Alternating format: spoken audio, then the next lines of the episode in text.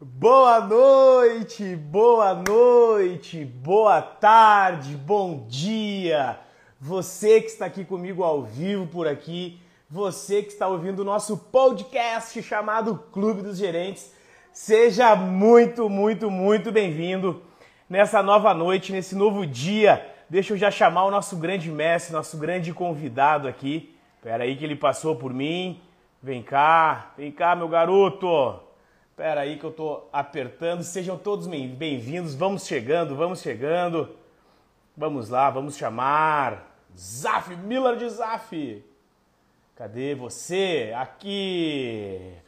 Sejam todos muito bem-vindos. De noite é a nova live, é a quarta live nossa do a semana dos especialistas e eu estou o quê?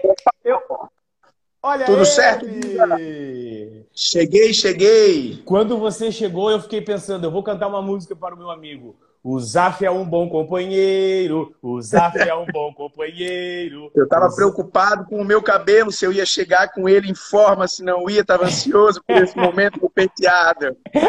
Cara, Tudo certo, tá, tu tá cada dia mais lindo, cara. A tua evolução já é fonte de inspiração para todos nós. Zaf, Tamo junto. É, quero te dar, agradecer, primeiramente. Quero também é, te parabenizar. É, quero te parabenizar pelo cara que você é, pela coragem que você teve junto com o nosso mestre Jean também, pela audácia, pelo homem de fibra que você é, por no momento que as coisas se balançaram, você foi lá e vocês dois novamente voltaram e criaram vários empregos, várias oportunidades com sem pensar. E uma das coisas que o Jean falou na terça-feira e que também me toca muito é que não existe plano B, é plano A dá certo, se existe o B é o plano A. Parabéns, cara, parabéns. E se eu pudesse te falar uma das qualidades que eu também me chama atenção em você, é como você consegue contratar uma equipe de ponta, cara. Como tu sabe? E, ó, esse já anota aí como a primeira dica dos fatores como não quebrar. uma irmão, equipe de elite né? Uma equipe de destaque. Parabéns, cara, parabéns. De verdade. E muito obrigado por você vir aqui junto comigo. Tu sabe, uma das. A gente está muito alinhado com, com vários valores que nós temos, e um deles que cada vez mais floresce em nós é a contribuição. E quando eu pensei em criar esse movimento, evidente que eu pensei nas pessoas igual você, igual o Jean, nesses personagens que tanto me inspiram, que tanto me conectam, com uma esperança, cara, da gente facilitar a caminhada dessas pessoas. Então, quero de novo, seja muito bem-vindo aqui, seja muito bem-vindo nessa casa. Eu só tenho uma missão aqui: extrair o que tem desse conhecimento, extrair o que tem, o que você conquistou nessa carreira de X anos. Aproveitando, fala um pouquinho para nós como o Zaf está aqui até hoje, quem é você. Uma das coisas que eu gosto de ouvir, que as pessoas não, não enxergam isso, mas são quantas pós, Zaf? Primeiramente, boa noite, né? Obrigado pelo convite. Eu me sinto aí honrado, lisonjeado.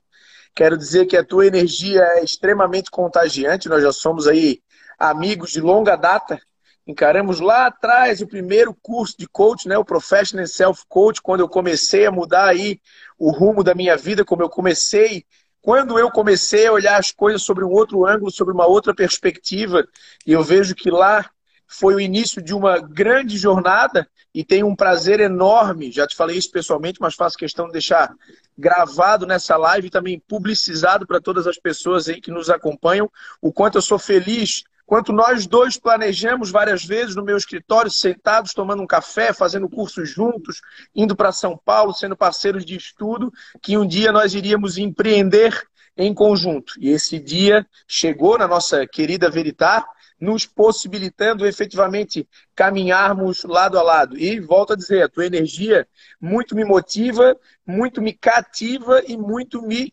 movimenta. Quero também aí pedir uma bênção para nós dois aí no dia de hoje. Sabes o quanto eu tenho virado a minha bússola para seguir um rumo é, com Jesus. Então, que Ele nos abençoe na noite de hoje, que a gente possa fazer uma live bacana, leve, descontraída, sem peso, sendo nós dois mesmos, podendo ter as mesmas conversas que a gente tem quando a gente está sozinho. E é, são conversas engrandecedoras, porque a gente permite um ser o coach do outro, então invadir um espaço da individualidade e ali dar um feedback positivo, construtivo, sendo sempre querendo ver do outro melhor. Seja bem-vindo. Estavas aí numa semana de distante da tua família, né? numa jornada longe de casa, levando o teu carinho, levando o teu bem-querer, levando a tua inteligência para dentro de uma das nossas unidades. Ontem ganhasse um feedback maravilhoso, que tem até uma, uma imagenzinha do, do Atos que diz me arrepiei. Ontem, efetivamente, me arrepiei pelo feedback que tu ganhou lá dos nossos queridos franqueados de Jaú, pelo movimento que tu fizesse lá, não só com eles, mas com a equipe deles também. E uma coisa que eu aprendi contigo, de tudo que tu me disseste, de pontos positivos meus, eu tenho a dizer: recebo.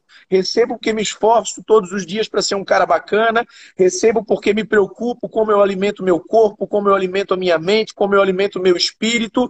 E quando eu vejo você dizendo esses pontos, destacando esses pontos positivos na minha pessoa, eu abro meus braços e digo muito obrigado, venha a mim porque efetivamente tenho me esforçado, como tu tem te esforçado, e como vários dos que têm escolhido caminhar conosco têm se permitido também a serem pessoas melhores. Cara, quem sou eu? Advogado por formação, advoguei aí 16, 17 anos em escritório de advocacia mesmo, pilotei escritório de advocacia, pilotei uma equipe grande com mais de 20 advogados, fiz ao todo sete, oito especializações, entre a área de direito, depois acabei botando um pezinho na área de gestão de pessoas, gestão de processos, administração. Estou aí me aventurando num MBA também na área administrativa. A grande virada da minha vida, como eu falei, foi o coach, né? o Professional Self, depois o Beck, depois o Master, depois a ida para Ohio, trouxe outras percepções, e depois pessoas, né? Relacionamento, fui me policiando para ver quem efetivamente aumentava a minha média, fazia a diferença na minha vida, com quem que eu queria andar, me libertando de, alguma, de alguns relacionamentos, isso faz parte da vida, não por mal, não mal querendo essas pessoas, mas entendendo que a minha energia era bem colocada em outros locais e com outros seres humaninhos que trocavam muito mais comigo. E quando tu elegesse o tema para a nossa live no dia de hoje, muito me provocou, porque foi um tema que me destacou na advocacia. Quando eu comecei a empreender na advocacia, e o empreender é algo é, que a advocacia tem pouco, né? A advocacia tem pouco do empresariar, pouco do conhecer gestão de negócios e tem pouco também do empreender. Ela é um pouco mais rígida, um pouco mais engessada, até por características da, da, dos próprios profissionais que executam essa profissão, pessoas mais sérias, mais retas, né? com, com uma integridade Sim. que tem que transparecer e ousam ousam menos, não ousam tanto. Então, quando eu resolvi empreender lá no campo da advocacia, um dos meus destaques foi fazer o quê? Ver os empresários que estavam em situação difícil e ajudá-los a sair daquela situação. E daí dissesse, pô, vamos fazer um tema que seja bacana, né? Tô quebrando, é, alegoricamente dissemos ali. Estou quebrando, e agora? O que fazer? Né? Estou né? quebrando, e agora, cara? E aí? E ontem eu te liguei e te perguntei, Guga, vamos falar desse tema? Vamos, mas eu queria fazer uma provocação antes do Estou Quebrando e Agora. Daí tu me disse, mas o que que tu quer falar? Eu disse, pô, por que, que estou quebrando e agora? Né? O que, que vem antes que me leva ao estou quebrando e agora? Então eu vejo que tem dois momentos para nós nos ocuparmos, se tu me permitir, nesse Com nosso bate-papo descontraído, dentre tantos que podem surgir entre perguntas, entre. Pode falar? Eu só queria pedir uma gentileza e, obviamente, que essa live que eu quero chamar de aula é totalmente sua mas eu queria que o pessoal enviasse o aviãozinho se você tem algum amigo com dificuldade. Se vocês têm algum amigo com dificuldade hoje, eu conheço esse cara e esse cara não vai se economizar no conteúdo. E a gente trocou bastante bate-papo. Ele vai entregar um conteúdo que, de verdade, vai dar um norte para você conseguir sair desses movimentos. A bola é sua. Manda um aviãozinho para nós aí, meus amores. Valeu. Show de bola. Manda um aviãozinho até para prestigiar a gente, porque vê um númerozinho de pessoas ali na live anima e anima bastante, né? Dá uma massageada no egg e mostra que a gente está fazendo um movimento muito legal. Então, cara, por que estou quebrando, né? E daí ontem nós batíamos esse papo e eu me fiz algumas provocações e eu tirei dois pontos principais. Um ponto pessoal, né? E um ponto profissional. E vários elementos dentro do ponto pessoal e vários elementos dentro do ponto profissional, mas dois para mim em destaque. No ponto pessoal, a ausência de resiliência.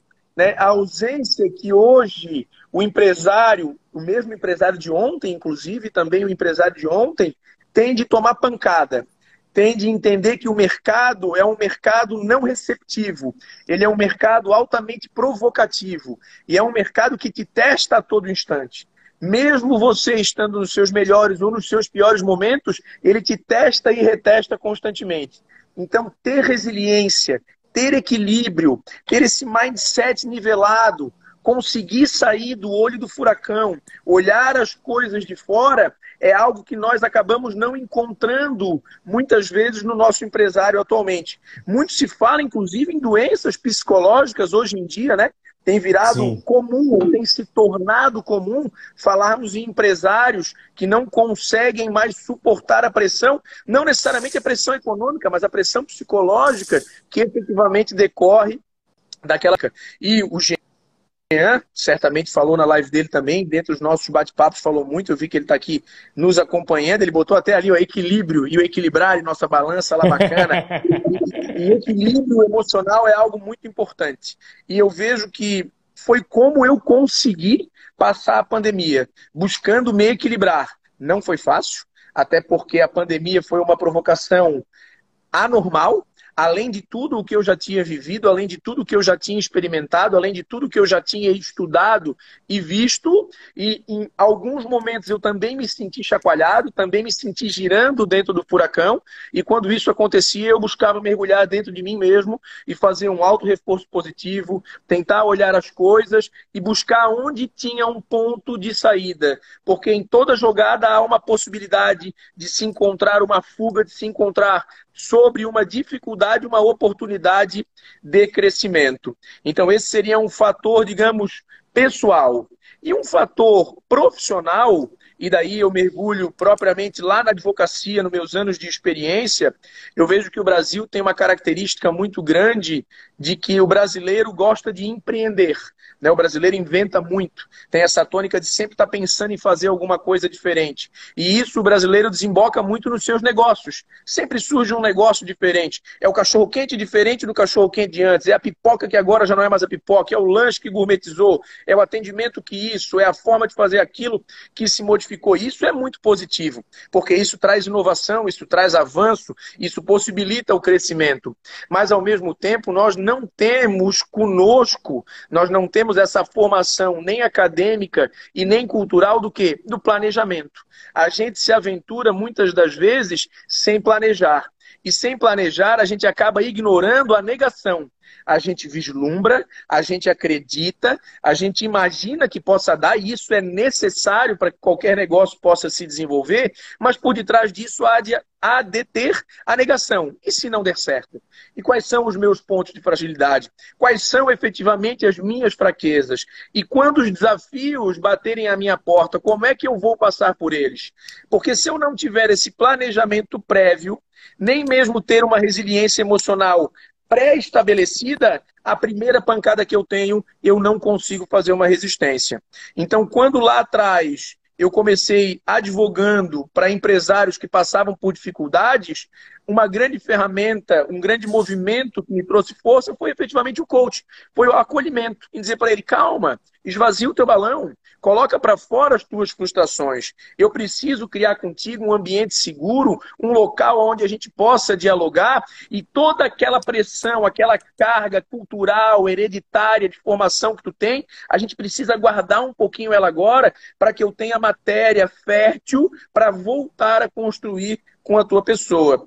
E muitos desses empresários chegavam naquele ponto exatamente por ausência de quê? De planejar ausência de um planejamento estratégico, ausência de um bom plano de negócios e se aventuravam em contos de fadas, se aventuravam na busca de um pote de ouro, de uma riqueza que supostamente lhe foi vendida com uma grande facilidade. Foi isso, inclusive, meu amigo, que me fez ir para o mundo de franquias, foi isso que me fez gostar e inicialmente prestar serviço em empresas ligadas ao ramo de franquias e hoje, atualmente, ter a possibilidade de franquear. Por quê? Por conseguir modelar processos de atuação que previnam a dificuldade do empresário, que facilitem a vida do empresário e mais que isso, porque por mais que a gente possa franquear, o mercado nos torna, nos traz dificuldades. Então não adianta dizer que franqueando você não vai ter dificuldades, vai ter igual, só que você tem processos processos mais bem formatados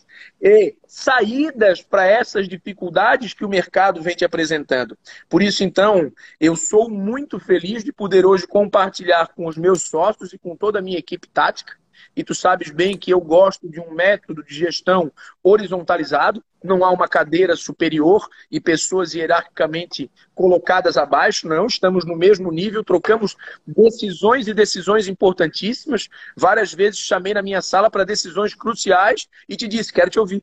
No meu lugar, o que, que tu farias? Porque a humildade exige com que eu te ouça e do teu quadrante tu pode estar vendo alguma coisa que eu posso não estar vendo e dentro do meu planejamento ter um campo de visão mais amplo, mais aberto, me traz mais segurança, mais assertividade. Parabéns, cara. Eu por ímpio poderia continuar falando que você é um cara que me ensina, me ensina e me inspira muito. E se eu pudesse complementar também, uma das coisas que eu também sou apaixonado pelo franchise, pela franquia, é pelo fato que o empreendedor brasileiro, ele não visualiza lá na frente, ele acaba não tendo clareza e quando você está dentro de uma franquia, ela te entrega um propósito e te fala: vamos para lá. Porque o mercado está dizendo que para lá é mais interessante, lá é um oceano azul, aqui está todo mundo indo. Vamos imigrando daqui para lá, mas com uma estratégia por trás. E como você bem falou, obviamente que tem todos os seus desafios, mas a busca nossa como um franqueador e como uma franquia é dizer, estudando o mercado, pegando tudo, é se nós unirmos as forças e ir direcionando o nosso canhão e fazendo a rota do navio, conforme você já me trouxe a metáfora, que para o navio girar é mais ou menos sete vezes a vez. A, sete a nove dele. vezes o tamanho dele. Para um cruzeiro Exatamente. conseguir fazer um ângulo de mudança de rota. Exato. É nós irmos caminhando para o lado de lá. É por que lá está o Oceano Azul. E o que eu mais gosto e que mais me atrai no franchise é exatamente pegar esse know-how pronto. Pegar esse know-how pronto. Mas, Af, Deixa eu te fazer uma pergunta. Agora. Estou, estou quebrado. E agora? Estou quebrado. E agora? Vamos dividir o estou quebrado e agora em dois momentos. Estou quebrado e agora dentro de uma rede de franquias e o estou quebrado e agora fora de uma rede de franquias. O estou quebrado e agora dentro de uma rede de franquias, o primeiro movimento que eu devo fazer é de autoanálise. Será que efetivamente eu estou desenvolvendo os processos que o meu franqueador pré-estabeleceu, porque no momento em que eu vou fazer a adesão a uma rede de franquia, há um planejamento estratégico e há um plano de negócio, há um mapa de percurso que diz por onde eu devo percorrer. Só que também há dentro de nós brasileiros essa vontade de empreender. Então eu acabo me envolvendo num negócio de franquia e dentro dele, às vezes diminuo o meu campo de visão e começo a inventar situações sozinho. Não que a franquia não possibilite inovações. Longe disso. E nós já conversamos, inclusive nós dois, sobre isso, que os modelos de franquias mais modernos e aqueles que vão subsistir neste mundo pós-pandemia são aqueles mais flexíveis, aqueles que vão ter mais maleabilidade, mais dinamicidade para aceitar do franqueado também percepções para que haja uma co-construção. Então, tanto o franqueado quanto o franqueador precisam necessariamente dialogar para construir o melhor modelo de negócios para ambos há de haver humildade, inclusive, do lado do franqueador, para sempre ter uma escuta atenta ao seu franqueado e entender se aquele planejamento inicial que ele pré-estabeleceu está efetivamente acontecendo na prática. E quando ele não está acontecendo na prática, somar as suas habilidades e competências de franqueador com as habilidades e competências do seu franqueado, porque existem muitos e muitos franqueados com, enormes, com enorme capacidade, com enorme inteligência, para remodelar o negócio para que efetivamente ele aconteça. Então, se eu estou dentro de um modelo de negócio franquia, o primeiro pensamento que eu devo ter é: será que efetivamente eu estou percorrendo aquele mapa que o meu franqueador me entregou? Ou eu resolvi pegar algum atalho por conta própria? Ou eu resolvi mudar a rota em algum momento por conta própria? O franqueador, ele não é uma pessoa que detém uma inteligência ou um conhecimento absoluto, não. Ele é alguém que tem mais experiência naquele percurso. Ele já passou por determinadas curvas, ele já acelerou em determinadas retas, ele já ultrapassou determinados obstáculos. Muitas das vezes escorregando nesses obstáculos, derrapando nessas curvas, pagando caro por uma aceleração nessas retas e dali colhendo um resultado e dizendo para o franqueado: nessa curva não acelera, naquela reta toma cuidado, sobre aquele obstáculo não faça isso, porque a minha experiência de quem já viajou por essas estradas está facilitando a sua viagem neste momento.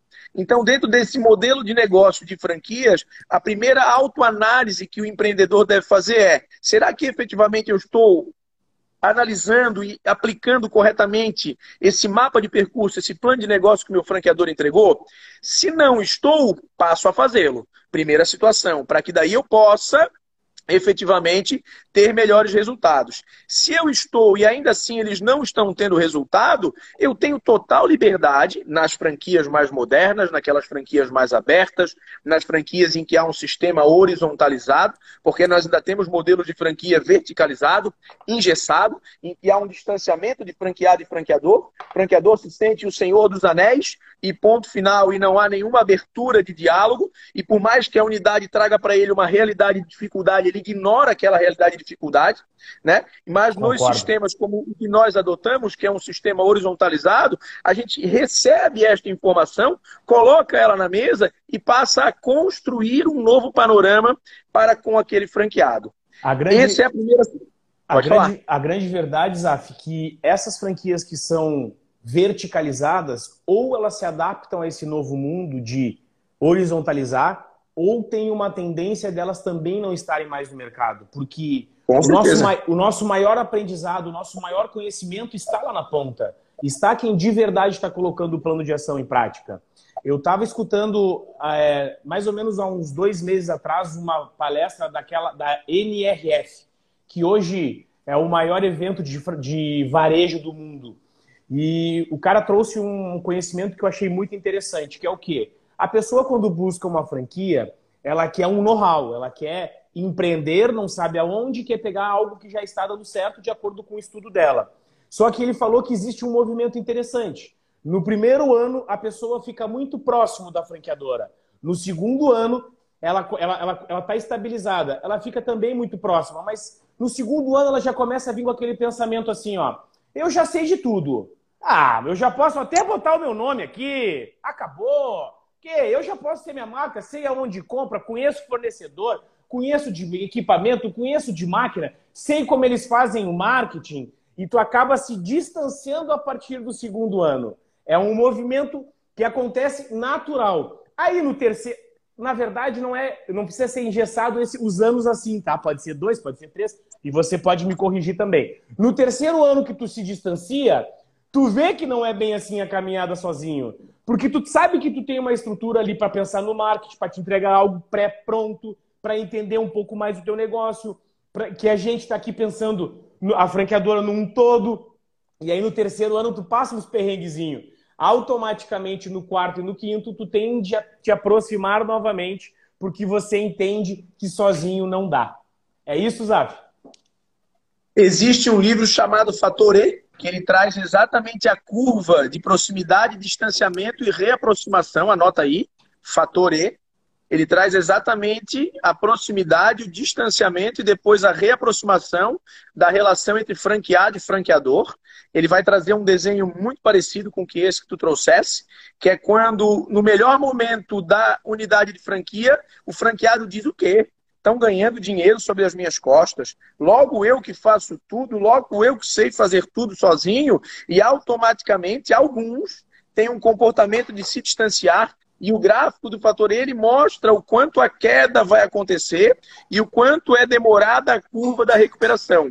Enquanto outros já tendo essa antivisão deste comportamento, conseguem ter um equilíbrio emocional e uma prudência maior e compreendem que o processo é de ganho mútuo. É uma relação entre franqueado e franqueador. Até porque, Guga, quando nós montamos a rede Veritaquer, uma coisa que eu sempre trouxe para o Jean, e ele muito concordou e sempre fez força positiva nesse sentido é que franqueador é uma estrutura que centraliza uma equipe de apoio e facilita e modela os processos de atuação das unidades. Mas não há que se pensar só no franqueador, como não há que se pensar só na unidade. O que eu sempre levo para os nossos franqueados é o seguinte: nós juntos somos donos da rede. E é a rede que importa. É essa cadeia, é essa soma de relacionamentos. Repara, soma de relacionamentos, porque esse relacionamento começa lá na ponta com o meu consumidor, lá na ponta com o meu cliente,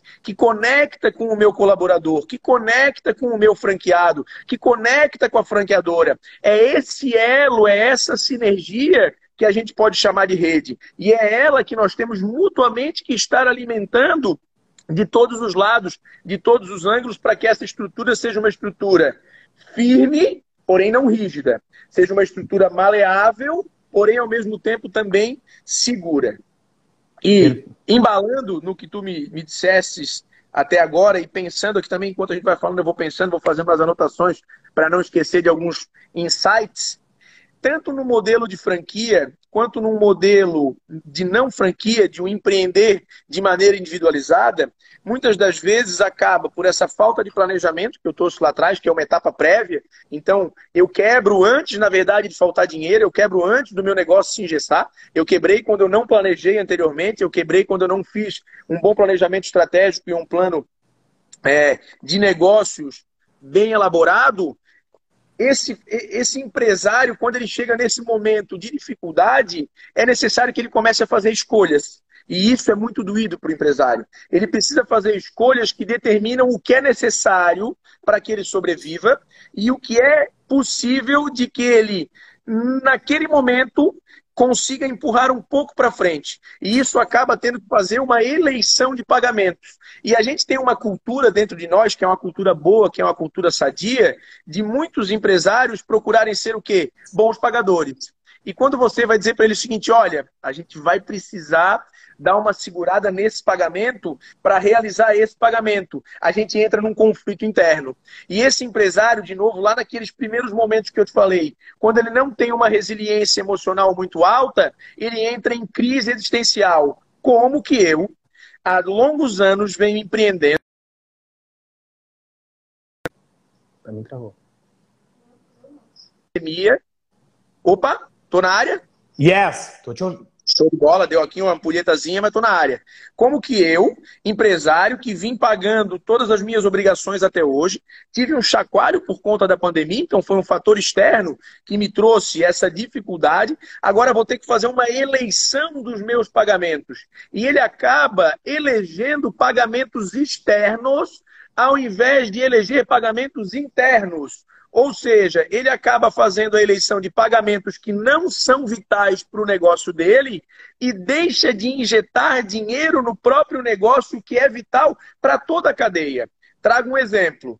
Não quero dizer com esse exemplo que você deva fazê-lo. Nós estamos dizendo naquele momento crucial em que só haja essa opção. O empresário tem uma dívida bancária. Inclusive, é, para mim foi extremamente importante. Eu sugiro é, vocês anotarem para fazer uma lista o que é vital para o seu negócio e o que não é vital. Esse prossiga, meu amigo. Perfeito, perfeito. É, é, é chegado um momento em que tu precisa efetivamente abrir as tuas contas, olhar para elas e dizer o que neste momento de dificuldades, não é de sobras, então não é uma falta de caráter, uma falta de querer pagar, é uma impossibilidade que bateu a minha porta neste momento. E eu tenho que tomar decisão. Eu preciso necessariamente de uma tomada de decisão, até mesmo para que eu consiga me salvar.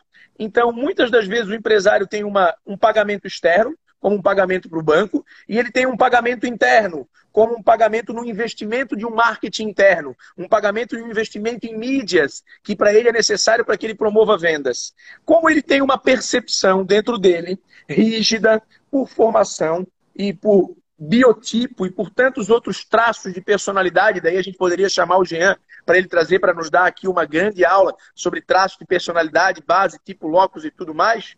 Né? Então, esse empresário acaba dizendo: eu não vou ficar como um mal pagador, eu vou pagar esse banco. E ele vai lá e ele tem, por exemplo, 10 mil reais. E ele dá o 10 mil reais para o banco. Só que esses 10 mil reais que ele deu para o banco vão fazer falta para ele investir no marketing. E a partir do momento em que ele para de fazer esse investimento interno no marketing dele, ele para de produzir. Ou seja, a empresa dele diminui a produtividade e ele fica com mais insuficiência de recursos ainda. Quando nós fazemos uma atuação de proximidade com esse empresário, o que a gente faz é emprestar para ele confiança. Não, vem comigo, vou te emprestar um nível de confiança por experiência, e daí volta a dizer, um modelo de franquia traz esse tipo de atuação, empresta confiança. São estradas que já foram percorridas, são caminhos que já foram trilhados, sobre os quais a gente sabe aonde eles vão dar. E você segura determinado tipo de pagamento, por exemplo, segura um pagamento para um banco neste momento, vamos até um banco fazer uma negociação e vamos investir esse dinheiro em marketing. Isso vai ser bom, inclusive, para o próprio banco, porque uma vez fazendo esse investimento do seu dinheiro em marketing, você volta a ter produção.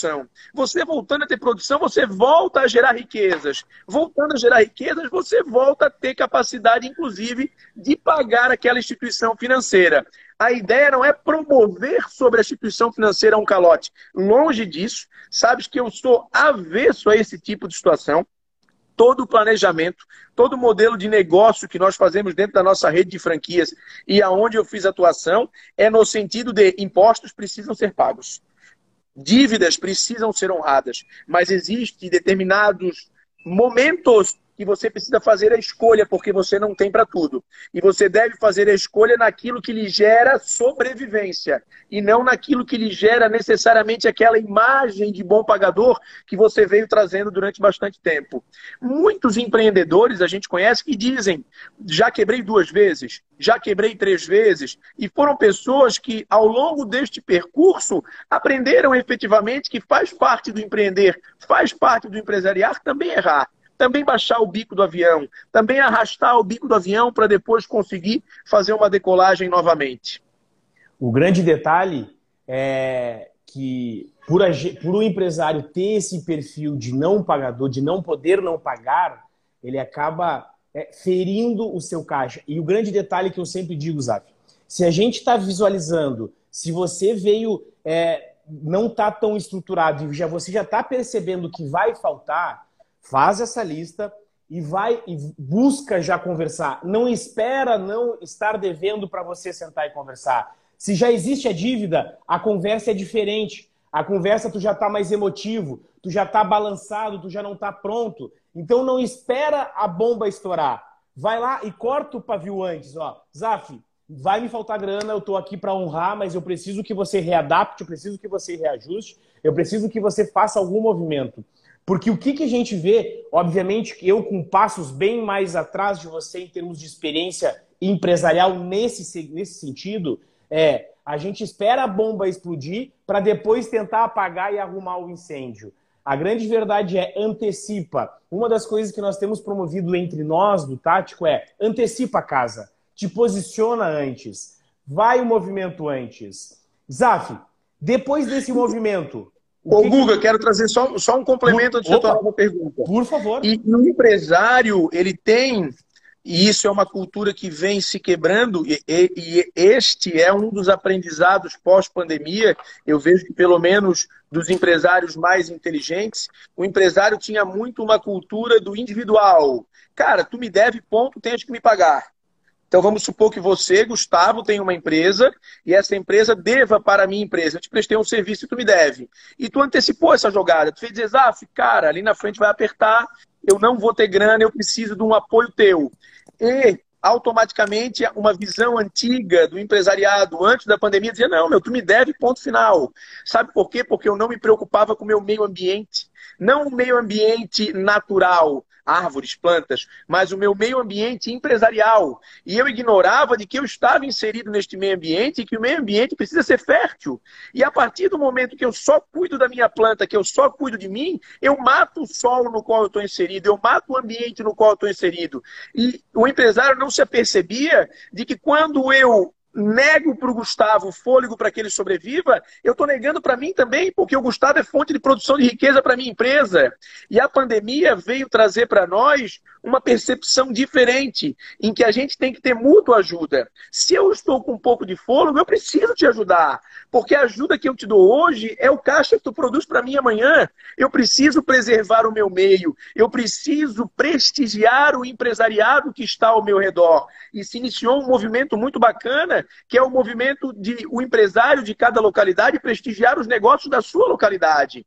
Então, se eu tenho empresas aqui em Balneário Camboriú, eu tenho que prestigiar padaria de Balneário Camboriú, a lavanderia de Balneário Camboriú, o açougue de Balneário Camboriú, porque eles também vão produzir riquezas diretas e indiretas para mim flexibilizar, inclusive, essa situação de que um dos nossos pares, um destes empresários, pode estar passando por dificuldades. Nós vivenciamos isso dentro da nossa rede. Inúmeras das nossas unidades usaram todo o seu capital, todo o seu recurso ao longo da pandemia.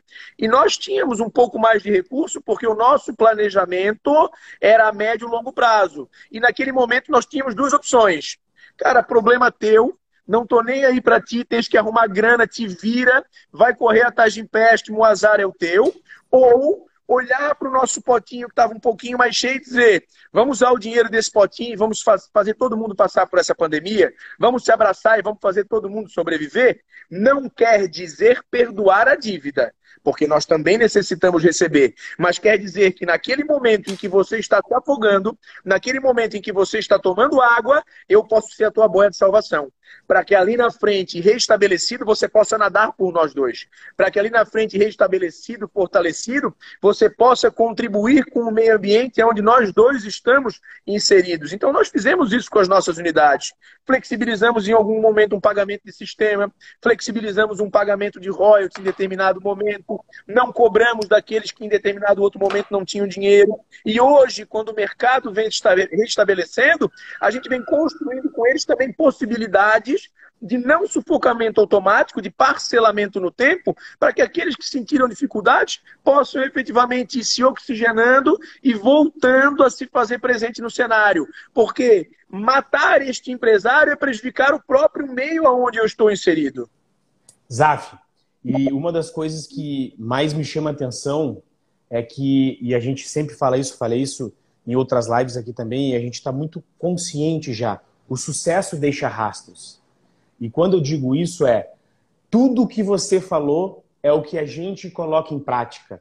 Então existe uma autenticidade muito grande na tua fala, porque nós estamos, nós vivenciamos exatamente isso. Você não está falando na teoria, você está falando o que nós colocamos em prática e o que a gente sabe o que, que funciona e o que, que não funciona. Então, isso acaba nos dando muito mais profundidade e é esse know-how que a gente tanto fala. E o que eu gostaria de saber de você é que nós, nós, nós sabemos que é, nós repetimos comportamentos. Temos uma tendência de repetir quando nós não estamos vigiando o que nós estamos fazendo, quando a gente está no fluxo natural que nos ensinaram a ser. É, mas quando a gente está disposto a evoluir, tu vai te vigiando e tu acaba buscando eliminar comportamentos que não te evoluem. Quando eu te falo isso, eu quero te fazer uma pergunta. Nesses teus 20 e poucos anos de experiência, atendendo, quiçá, mais de 5 mil empresas, mais de 5 mil empresários, quais são que normalmente dois comportamentos errados que eles, que os empresários têm uma tendência de repetir nós, principalmente nós brasileiros? Um típico erro do empresário brasileiro é não saber diferenciar a pessoa física da pessoa jurídica. Então, ele acredita com que todo o dinheiro que a empresa dele produz pertence a ele, e isso não é verdade. Ele há de ter consciência de que aquela empresa precisa também de uma boa fatia daquele capital para uma autossobrevivência. Né? Então, ele precisa receber um prolabore mensal pelo esforço que ele faz todos os meses, e depois ele tem direito sim a uma lucratividade. Porém, a lucratividade que ele tem direito não é tudo que a empresa produziu. Ele há de deixar um recurso naquela própria empresa para que ela subsista ao longo do tempo. Então, eu vejo isso como uma falha muito, muito grande. E não raro eu vejo empresários que crescem muito rápido, vivendo do giro da empresa e no primeiro desequilíbrio do giro financeiro empresarial, eles não têm sustentabilidade. Não têm sustentabilidade porque eles se planejaram mal, se planejaram para viver a partir de um recurso que não pertencia a eles e se planejaram mal porque não fizeram uma reserva de recursos para os quais, em momentos de aperto, eles pudessem se socorrer. Por exemplo, eu consegui passar a pandemia em um dos negócios que é a unidade franqueada da minha esposa, porque nos anos anteriores nós fizemos caixa. Nos anos anteriores nós guardamos recursos. Nós tivemos a consciência que aquele dinheiro efetivamente não nos pertencia, que em determinado momento do processo nós precisaríamos bater a porta do nosso próprio banco, nós mesmos, para buscar aquele capital. E quando isso aconteceu, fomos felizes em conseguir ter aquele recurso que se extinguiu por completo, pandemia depois de tudo, mas ao mesmo tempo, Guga, a Fê me dizia assim, ó, nosso, nosso dinheiro está indo, e eu comemorava. Ela dizia, mas como tu comemora porque está esvaziando? Eu digo, não, eu comemoro porque a gente guardou, cara. Eu comemoro porque a gente foi inteligente. Eu comemoro porque o meu pai me ensinou lá atrás que o dinheiro foi feito para te trazer sossego e não para te trazer incomodação. Então, quando eu guardei aquela grana lá atrás, não foi para no momento que eu precisasse gastar ela, eu ficar depressivo porque eu estava gastando. É para eu comemorar porque eu guardei, pô. É para eu comemorar porque eu acertei a jogada. É para eu comemorar porque eu tenho, porque muitos não tiveram. Tiveram que fazer um empréstimo, tiveram que se desfazer de um bem. O que também não é ruim, se não teve a possibilidade de guardar riquezas, são manobras necessárias. Mas eu comemorava porque eu tinha aquele capital efetivamente para gastar. E o segundo grande erro é também não ter a clareza de que toda a produção da empresa, ela também não é lucro. Existe uma figura de um lucro bruto, de um, de um resultado bruto e de um resultado líquido. E sobre esse resultado bruto, tu ainda tem que considerar impostos, porque negócio que vive sonegando não é bom. Quem ganha dinheiro porque sonega precisa repensar o seu negócio. Eu digo isso, bato no peito, digo para várias pessoas isso. Quem ganha dinheiro sonegando precisa repensar o seu negócio. Uma coisa é, Zaf, estou quebrando o que eu faço? Às vezes, escolher não pagar o imposto no momento de sobrevivência para se pagar o imposto ali na frente é uma jogada inteligente não pago o imposto agora, invisto em mim mesmo, sobrevivo, volto e repasso, reparcelo com o governo e faço o pagamento. Isso é diferente de eu tenho recursos e não vou pagar o imposto. Não, isso é sonegação fiscal, isso é crime, isso não é um negócio bem planejado. E além disso, a gente até conversou sobre isso esses dias, a gente vê aquela riqueza acontecendo e diz, cara, faturo 50 mil por mês. Pô, tô enchendo o bolso de dinheiro, tô arrebentando com a boca do balão. Daí vem a pergunta, quantos empregados tu tem? 30. Tu tem caixa para mandar esse pessoal embora se a tua empresa fechar amanhã? Já fez um cálculo rescisório para ver quanto é que é a rescisão dos teus 30 colaboradores? Tem ideia de quanto tu deve no mercado de consumo para nós, por exemplo, que vendemos serviços de serviços que tu ainda não entregou? Então, o empresário tem que ter essas duas clarezas. Primeiro, de um recurso que ele precisa guardar para a própria subsistência da empresa ao longo do tempo, e de um segundo capital que não pertence a ele, que é uma reserva de caixa que o próprio negócio precisa. E o nosso empresariado brasileiro pega tudo isso daqui, bota no bolso, troca de carro, troca de apartamento, viaja para Disney, faz um monte de coisa, vivendo do giro empresarial, do fluxo empresarial, e na hora que vem o primeiro arroxo, na hora que vem o primeiro aperto, corda no pescoço. Não tenho grana. E daí, muitas das vezes, precisa se valer daquelas outras manobras que eu te trouxe agora, que são manobras necessárias, que poderiam ter sido evitadas, mas que, se forem precisas, nós temos que executar. Guga, quero trazer para ti um insight que eu tive aqui agora. Por favor. De um ponto importante que a gente vem falando, tu até me pedisse hoje ou ontem, inclusive para relembrar esse, esse nosso bate-papo, porque certamente tu usasse ele lá na ponta, no sentido de que um dos erros do empresário também lá no começo do seu negócio é acreditar que os produtos são o grande diferencial e ele bota toda a sua força de energia sobre os produtos que ele vai fazer, seja um produto ou seja um serviço, seja um telefone celular ou seja uma prestação de serviço de lavação de fachadas, por exemplo, hipoteticamente. Então ele vislumbra que ele é o melhor do mercado naquela prestação de serviço ou sobre aquele produto e isso não está errado. A par disso, ele também vislumbra que ele tem o melhor processo, a melhor maneira de executar né, o melhor método, a melhor expertise de execução, e ele descarrega muito da sua energia sobre aquilo, e ele ali, ele aposta todas as suas fichas. E eu trouxe para ti uma percepção, e ela vem muito lá de trás da minha virada de chave, dentro do coach e também dentro da gestão de pessoas e gestão de negócios, de que entre os três P's, produtos, processos e pessoas, a grande sacada está em pessoas. A grande diferença está em pessoas. E eu queria daí chamar os nossos colegas, tanto empresários que acompanham a nossa live, assim como a gente tem vários colaboradores da nossa querida Rede Veritar e de fora também nos prestigiando e fico muito feliz por isso. Vou até fazer um mexer com o Guga, dá aviãozinho, chama um colega, o assunto é importante. Agora é a hora, né? Agora vem a cereja do bolo diferencial, tá chegando agora. Dá para mandar aviãozinho para nós aumentar ali o número de, de participantes para pegar essa sacada conosco e que a, o grande diferencial, pelo menos nessa pós-modernidade, século XXI, que a gente vem invadindo e vem atravessando, está em pessoas.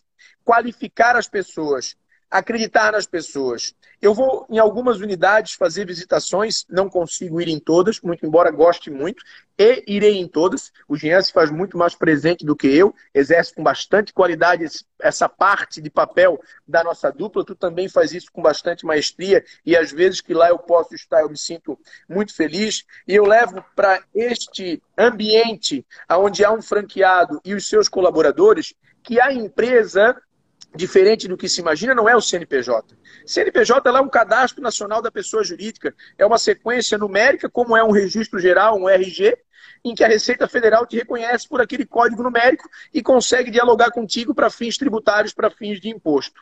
Empresa também não é o dono, porque há uma distinção da pessoa jurídica da pessoa física. Né? O dono é um dos elementos que compõem esta empresa. Nem mesmo é o conceito jurídico de empresa e nem vamos invadir um bate-papo sobre conceituação jurídica nesse momento. Empresa também não é a casca física. Aquilo lá é o estabelecimento, né? Perfeito. Onde tem o papel de parede bonito, onde tem a logomarca bonita, onde tem as salas de atendimento, equipamento, aquilo ali é o estabelecimento. Empresa é a soma de ações e comportamentos entre o empregador e o empregado, ou mais modernamente falando, porque eu não gosto muito da figura de empregador e empregado, é a soma de ações e comportamentos entre o empresário e o seu colaborador. E há que se ter a consciência de que aquela empresa está ali não para o empresário, aquela empresa está ali para todos. Aquela empresa está ali para promover, para elevar, para fazer acontecer a realidade de todos e não apenas só da figura do empresário. E quando você, colaborador que nos escuta nessa live agora, tiver essa percepção, quando você, empresário que nos escuta agora, seja você nosso franqueado, ou seja você empresário, nosso colega, ou seja você empresário que veio de fora convidado para assistir a nossa live, também tiver essa percepção, você vai ver que a virada do seu jogo vai ser muito grande. Você vai ver que efetivamente os seus colaboradores passam a trabalhar trabalhar, passam a desenvolver a sua produção em proveito não mais seu, mas sim em proveito do todo.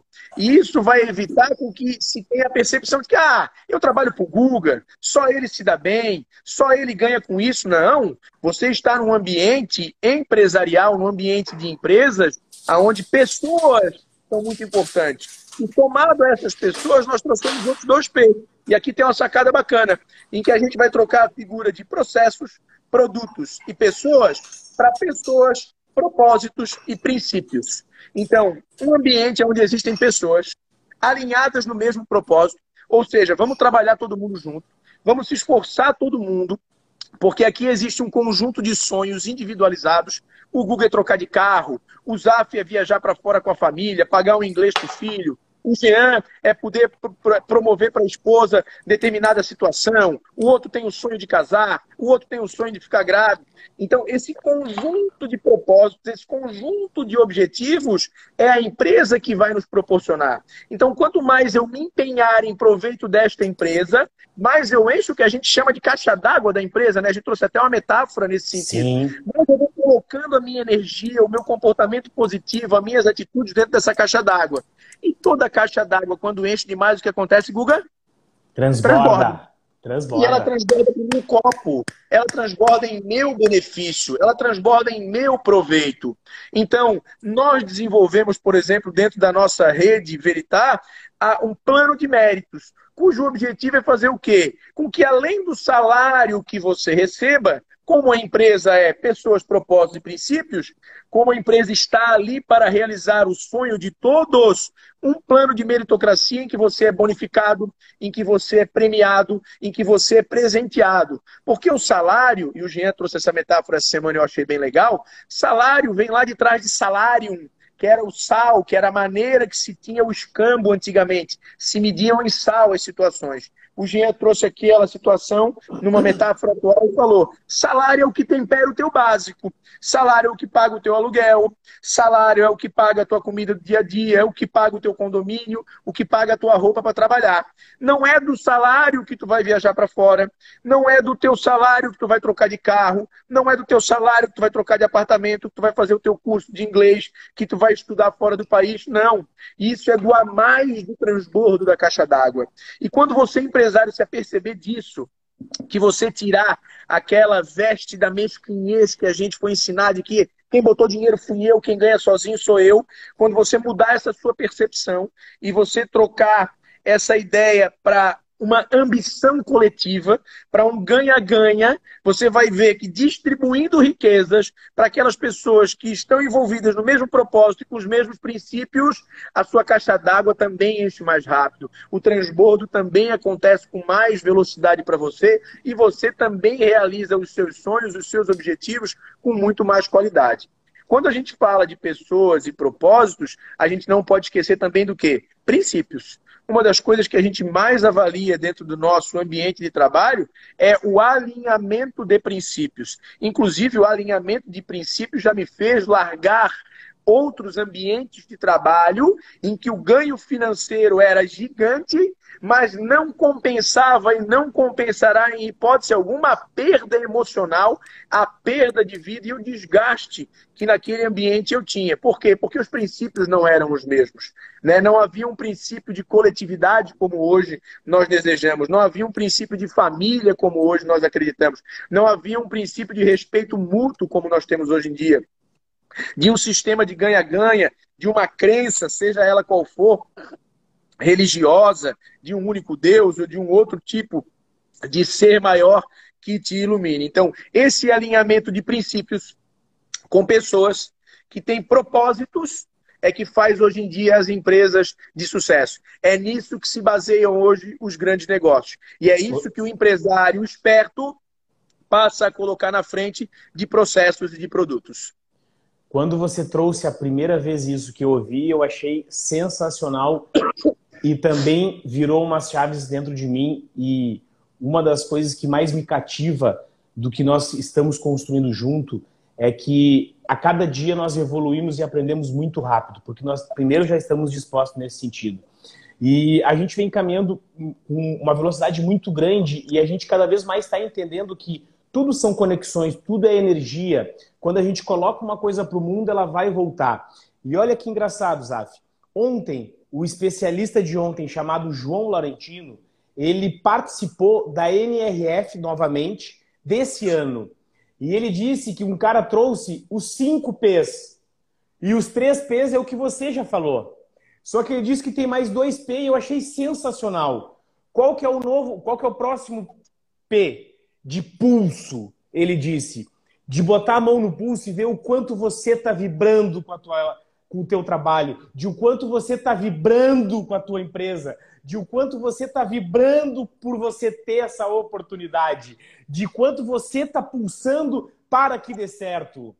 E o quinto P que eu achei sensacional, de pense, de corrida, de que você está correndo muito, você sabe, de pense, porque ele disse, tem pessoas que querem que estão correndo, tem pessoas que querem correr, que querem caminhar, tem pessoas que querem ficar parada. Tu tem que descobrir o que você quer e entrar na turma da onde você está. Nós queremos correr, nós estamos com o pé no acelerador e queremos mandar ver. Afinal, o mundo ele está nos esperando e a gente quer acelerar para isso. Mas se você quer caminhar, entra numa empresa que quer caminhar, não numa empresa que quer correr. Porque tem a gente que quer correr e, as pessoas, e você tem que entrar no grupo que fizer sentido para você. Olha que conexão, olha que loucura. Quando ele trouxe isso, eu falei: caraca, vou trazer amanhã para a live do Zap.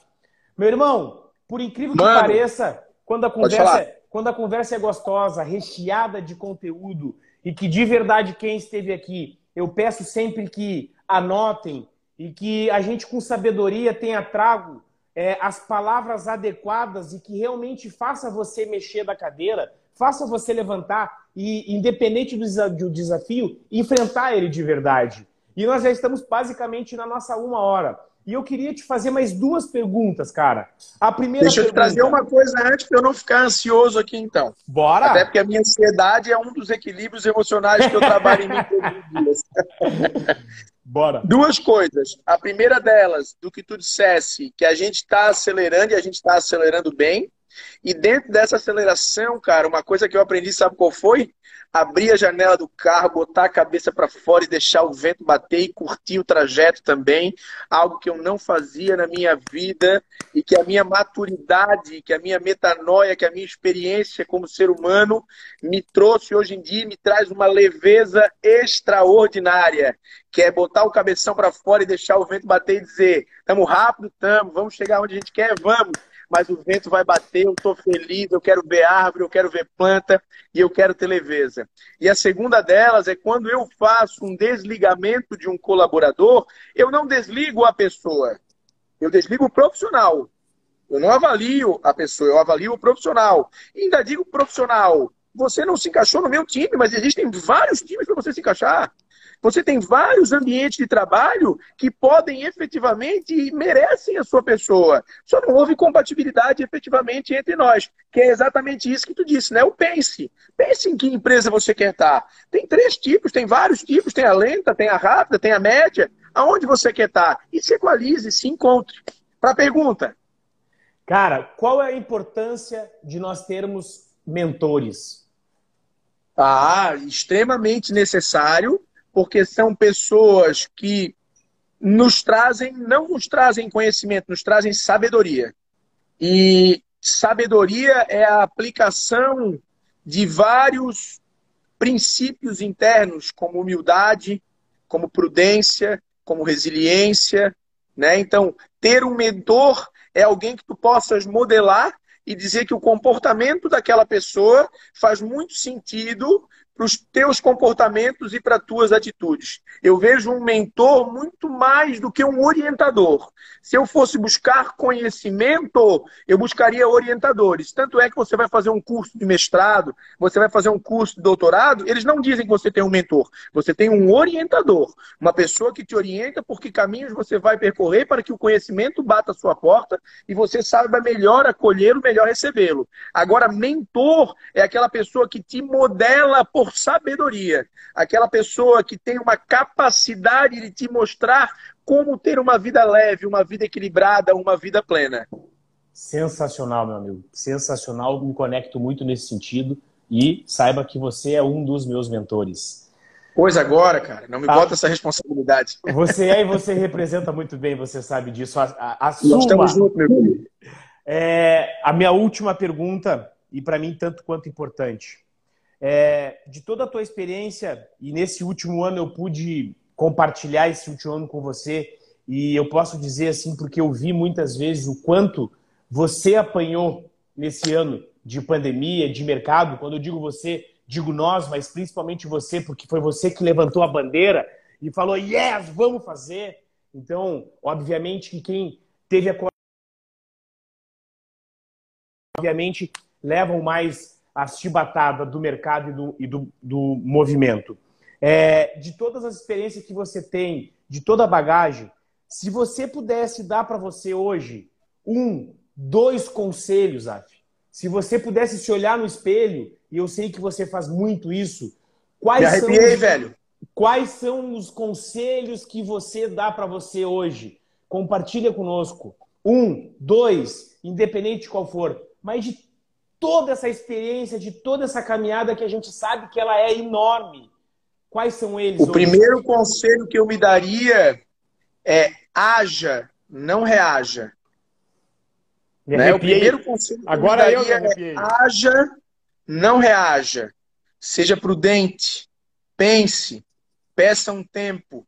Isso eu aprendi muito nos últimos anos. A dizer sim, te ouvi, te entendi, preciso de um tempo para analisar, preciso de um tempo para pensar.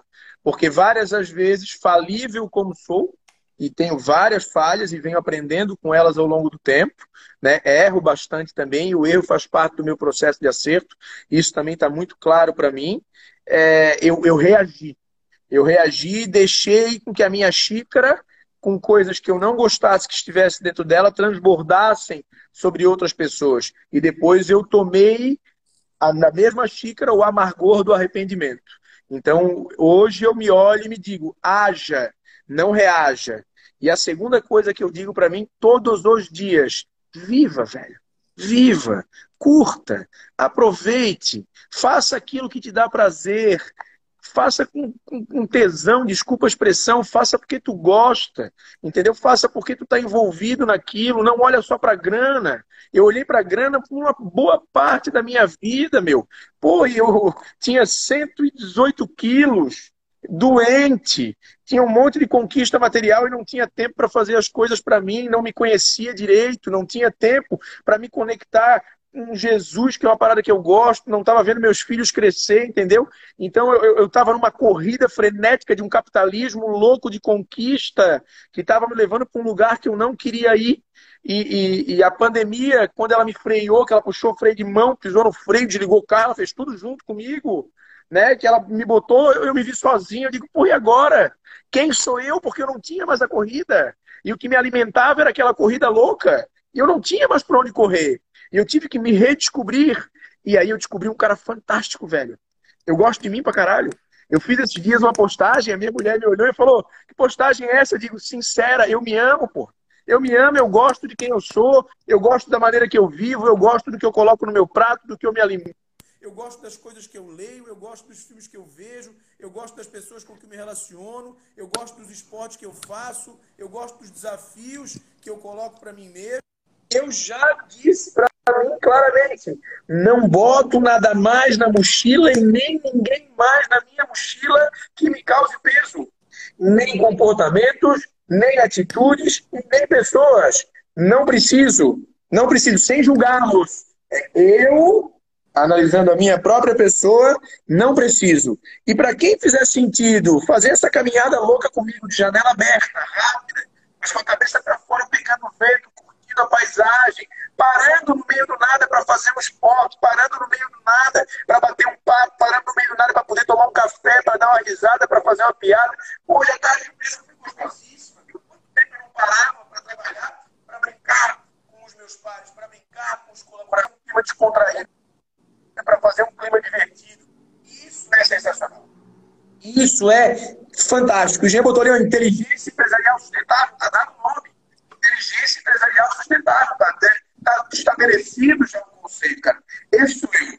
Acordo todos os dias no espelho, de verdade. Olho e digo, arrebenta, garoto. Vai para cima. Porque eu acredito em ti, dizendo para a própria imagem. Porque se eu não acreditar em mim, velho, quem vai acreditar? Se eu não disser para minha mulher que eu sou um baita do pai, se eu não disser para ela que eu sou um baita do marido, se eu não me autoafirmar nesse sentido, de que eu também erro, quem vai dizer isso por mim? Eu sou o primeiro cara a bater no peito e dizer eu sou foda, eu eu vou à luta, eu vou atrás. E mais, uma coisa que eu aprendi que me faz ter esse direito, humildade. De alguém vir me puxar a orelha, tu já me puxou a orelha várias vezes, de eu parar quietinho, olhar, terminar e dizer, pensa, desculpa, não vou mais fazer. Eu errei.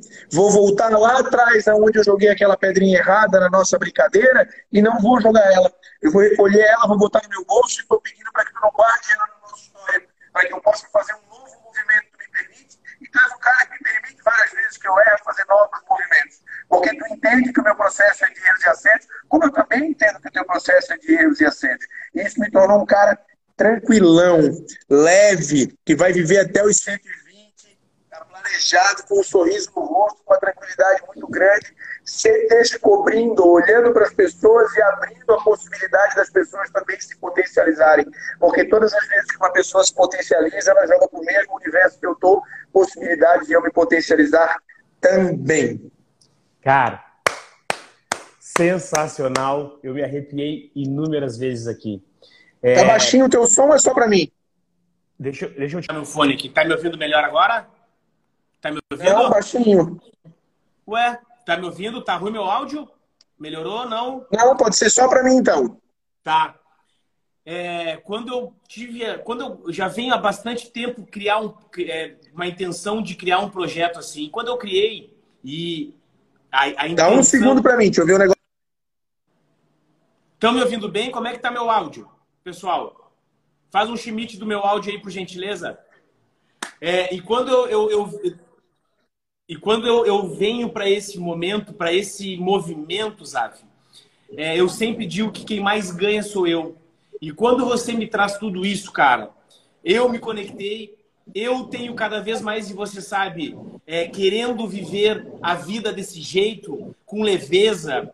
É, eu escutei na minha caminhada e eu quero, e nós estamos chegando nesse ponto que é o quê? Eu nem sei se nós estamos trabalhando hoje, cara. Porque é uma diversão, é uma brincadeira, é uma leveza. Eu estava lá em Jaú agora e as gurias perguntaram, Gustavo, e é muito trabalho? E eu olhei para assim, ó, eu nem sei se eu estou trabalhando, gurias. Porque isso aqui é minha vida, eu amo me conectar, eu amo ajudar, eu amo dar um caminho, eu amo acertar, eu amo resolver um problema para alguém. Porque, yes, consegui. Eu amo ligar para um cara e dizer, cara, vamos pensar assim, vamos mudar para lá. Então, de verdade, é... Deus é incrível, né, cara? E Ele nos colocou nessa fase. E você, quando traz isso, eu te conheci lá no comecinho e eu sei que naquele comecinho você estava buscando talvez isso que você atingiu. Que de repente, de repente não, é só a ponta do iceberg, porque agora a, o, o, aprendizado é muito engraçado. As pessoas, nós que estudamos bastante e a gente gosta, as pessoas olham, pô, mas tu estuda, mas o, o, o aprendizado, para você internalizar, existe o seu processo. As fichas vão caindo com o tempo. Não é estudei o final de semana, yes, estou pronto. Pelo contrário, quanto mais tu vai, mais tu entende que tu tem que te conhecer. E nessa caminhada era nítido que você buscava isso e que eu também buscava isso e que nós hoje conseguimos com toda a maravilha que o mundo nos deu é construir esses laços. E quando eu escuto você falar isso, cara, é, me conecto, me arrepio, me emociono em certo momento porque você é um cara extremamente dedicado, determinado e você hoje está conseguindo construir isso. Saf, quero te agradecer mais uma vez. Quero te parabenizar por você não ter medido esforço. Você veio aqui e falou coisas que, é, de verdade, podem solucionar quem aceitar e quem estiver pronto para receber. É, você veio e entregou o que você, obviamente, que é compensado, porque é em uma hora, mas você pegou uma experiência aí vários mil reais investido em estudo aqui rapidamente em alguma estratégia. Cara, muito obrigado. Vamos cada vez mais é, manter e unir cada vez mais e criar um projeto acelerar, porque nós precisamos de mais pontos da Veritá, porque é lá que acontecem as nossas transformações, através das meninas que estão lá nos ajudando. E nós de verdade queremos promover um Brasilzão melhor, a gente sabe, e é um valor nosso muito forte. Muito obrigado por estar aqui. Muito obrigado por contribuir. Muito obrigado por fazer parte hoje da minha vida, meu irmão. Obrigado. Tamo junto, meu parceiro. Obrigado. Quanto tempo nós temos aí? Segundos? Mais ou menos uns cinco minutos. Ah, então tá tranquilo. Então, é, fico grato com tudo o que tu disse. Quando tu diz que a gente é alegre, é divertido, a gente vive, isso para mim faz muito sentido. E a gente não perde a seriedade do nosso negócio. A gente também olha para números, a gente também planeja, a gente também se debruça, a gente também esquenta a cabeça, mas a diferença é como num jogo de xadrez, é quando a gente olha aquela jogada e diz: Caraca, velho, vamos dar um tempo agora, vamos ali tomar um suco e vamos repensar daqui um pouquinho, vamos olhar por outro ângulo, né? vamos, vamos, vamos olhar de, de outra possibilidade essa situação. É essa leveza que a gente conseguiu construir e trazer para dentro da nossa empresa. A gente brinca até do judozinho, né? Vamos usar um judozinho aqui, vamos usar essa energia que o universo está colocando para nós, vamos aproveitar ela, seja para trás, seja para frente, seja para um lado, ou seja para o outro lado, para que a gente chegue de manhã sorrindo, cara, e volte para casa com um sorriso no rosto. Volte para casa devolvendo para o seu filho, para sua esposa, para sua filha, para o seu companheiro, para sua companheira, para o seu colega, seja para quem for, algo bom, algo que você aprendeu, algo que você possa trocar. E isso faz, sabe o que, Guga? A gente, a, gente, a gente desbitolou até da hora de Cronos. Nós vivemos em Kairos. Total. Total, porque a gente troca um zap 11 da noite de serviço, sem aquela pressão de porra, são 11 da noite, estou trabalhando. Não, velho, eu estou vivendo, cara. Estou vivendo, estou tranquilo, tá legal. Tá legal porque tá me fazendo bem, não tem pressão. Tem leveza, tem construção, tem evolução. Então tem muita coisa boa. Mano, fico grato. Né? É, não é o meu ambiente comum estar online. É um ambiente que me desafia, então eu gosto desse tipo de desafio. Gosto muito de acompanhar as lives de vocês. Como líder, e tenho ocupado essa cadeira com bastante seriedade, a cadeira da liderança, não a cadeira da chefia, mas a cadeira da liderança, eu tenho me ocupado e também não me preocupado, uma palavra que me faz muita diferença, eu tenho me ocupado, eu tenho jogado uma pecinha na frente e não trazido uma pressão sobre a minha preocupação, sobre a minha ocupação, né, e me preocupado, eu tenho me ocupado se naquilo que eu faço eu estou servindo de modelo para alguém, se eu estou servindo de exemplo para alguém, no horário que eu chego, na entrega que eu faço, na, na, nas ações que eu tenho, nas palavras que eu digo, no comportamento que eu gero, no ambiente onde eu estou me colocando. E eu tenho ficado muito com a anteninha ligada nessas minhas atitudes para não deixar com que a reação seja e se faça presente no meu dia a dia. Obrigadão por deixar eu ser eu mesmo nessa live. Né? Tava aqui ansioso para bater esse papo contigo, agora estou descontraído, estou leve, estou tranquilo. Manhã de manhã tem beat, né? E isso faz essa gigante aí no, no nosso dia a dia, com certeza absoluta, porque ali a gente vive, a gente é somos nós mesmos. Obrigado a todo mundo que dedicou um tempo para vir aqui, ouvir nós dois falar, para aqueles que se conectaram, para aqueles que vieram aqui só para se divertir também, para bater palma, para apertar no coraçãozinho, para trazer sua energia seu bem-querer para nós, para aqueles que na mochila estão levando alguma coisa mais carinhosa, o Jean que está lá tomando um vinhozinho agora, eu também queria estar tá lá, mas eu tinha um compromisso muito importante, e na minha eleição de compromissos, eu prestigiei o meu amigo Gustavo, meu queridão, e fico muito feliz de ter feito isso para o Jean, que acredita e faz uma dupla muito bacana comigo, e junto contigo faz um trio, e junto com mais o pessoal do escritório, um quarteto, um quinteto, um sexteto, a gente tem uma banda espetacular que faz um barulho muito legal. Para os nossos franqueados que estão aqui, para aqueles que já entenderam do movimento, que já vivem uma vida leve, uma vida plena, uma vida tranquila, para aqueles que ainda têm um pouco de peso é processo, eu também já tive esse peso, eu também já tive essa dificuldade, não estava há tempos atrás na posição que estou agora, precisei passar pelos mesmos caminhos para me tornar quem eu sou hoje. O que eu posso dizer? Caminhe, nos dê a mão, evolua, nos procure, chegue perto, troque conosco, que não iremos deixar ninguém para trás. Rafa, beijo no teu coração, meu querido. Estás aí? Firme e forte, sabes que o meu carinho pela tua pessoa ultrapassa os limites empresariais, vai para um campo fraterno e inclusive um campo de conexão lá em cima com o teu mano. Tá contigo, Guga. Obrigado. Sou o teu Meus fã. amores, dizendo assim. Uma excelente noite e lembre-se, haja e não reaja. Beijo!